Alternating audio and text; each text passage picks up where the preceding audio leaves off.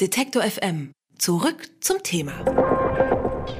Sie wohnen in einer großen Stadt, dann atmen Sie im Schnitt deutlich schlechtere Luft ein als Leute im ländlichen Raum. Aber herzlichen Glückwunsch, immerhin bekommen Sie auch deutlich schneller einen Termin beim Lungenarzt. Und auch bei so ziemlich allen anderen Ärztinnen und Ärzten übrigens. Denn wer auf dem Land wohnt, wartet oft ewig lang auf Arzttermine und muss dann auch noch weite Wege zur Praxis zurücklegen. Ärzte im ländlichen Raum sind Mangelware.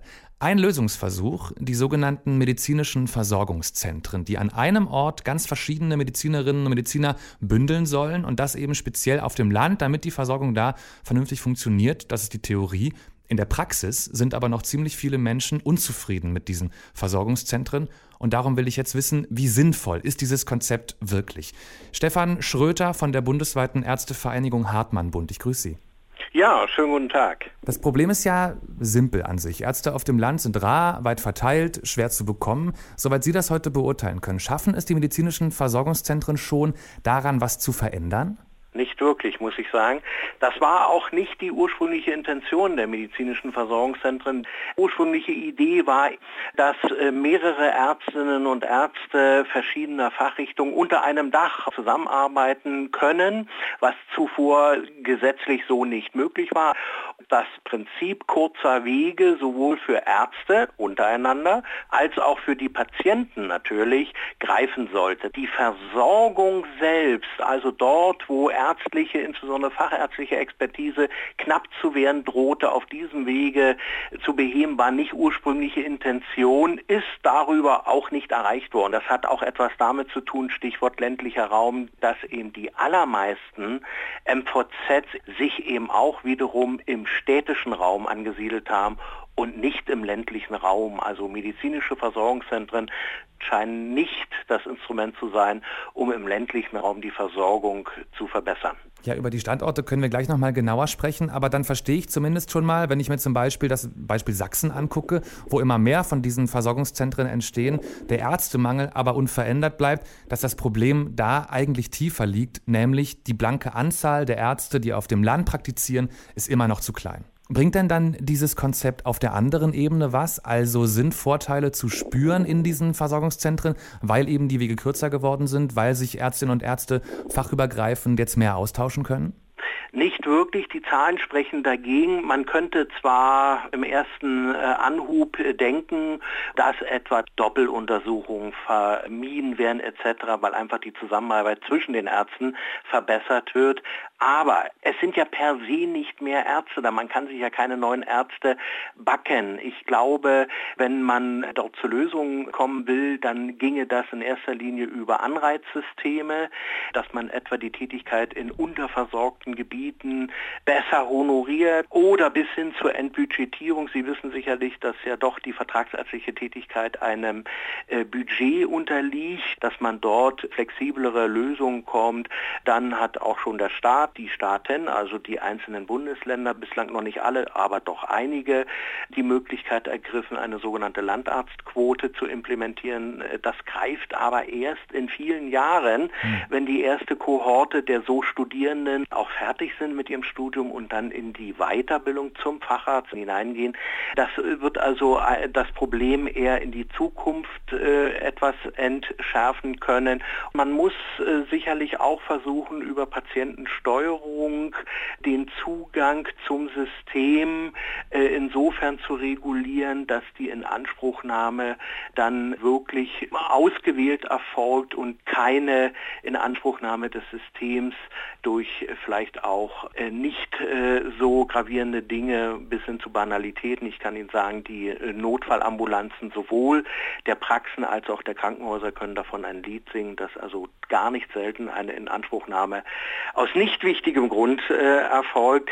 Es gibt weitere kreative Lösungen, etwa mobile Arztpraxen, die dann übers Land fahren. Aber MVZs sind jedenfalls sicher kein Mittel zur Lösung der Versorgungsprobleme auf dem Lande, weil sie insbesondere äh, eher im städtischen Raum angesiedelt sind. Es gibt noch ein zweites Phänomen, das wird insbesondere innerärztlich diskutiert. Es ist nachweisbar, dass äh, die Ärztinnen und Ärzte, die etwa in einem MVZ sich in einem Anstellungsverhältnis befinden, natürlich dort einen Arbeitsvertrag kam mit einer festgelegten Arbeitszeit, wohingegen der frei niedergelassene unternehmerisch selbstständige Vertragsarzt, ich sag's mal salopp, arbeitet, bis der Arzt kommt, ja, also äh, kein, keinen festen Feierabend äh, kennt und insofern sogar eben auch auf ein und demselben Vertragsarzt sitzt doch mehr Patienten versorgt als ein angestellter Arzt. Deshalb ist der angestellte Arzt nicht etwa weniger fleißig oder so, aber er ist, unterliegt einem Anstellungsverhältnis und damit einer arbeitsvertraglichen Regelung äh, seiner Arbeitszeit betreffend.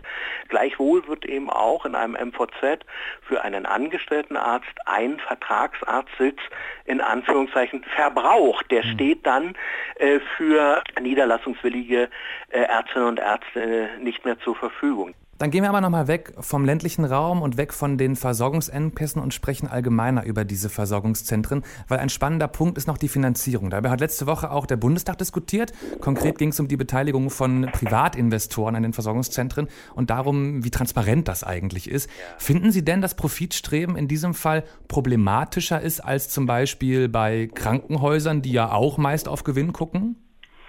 Es ist natürlich nicht ehrenrührig, auch nicht illegal, sondern durchaus legitim, dass man eine Unternehmung betreibt, auch mit der Zielsetzung, natürlich eine Rendite zu erwirtschaften. Das ist überhaupt gar keine Frage.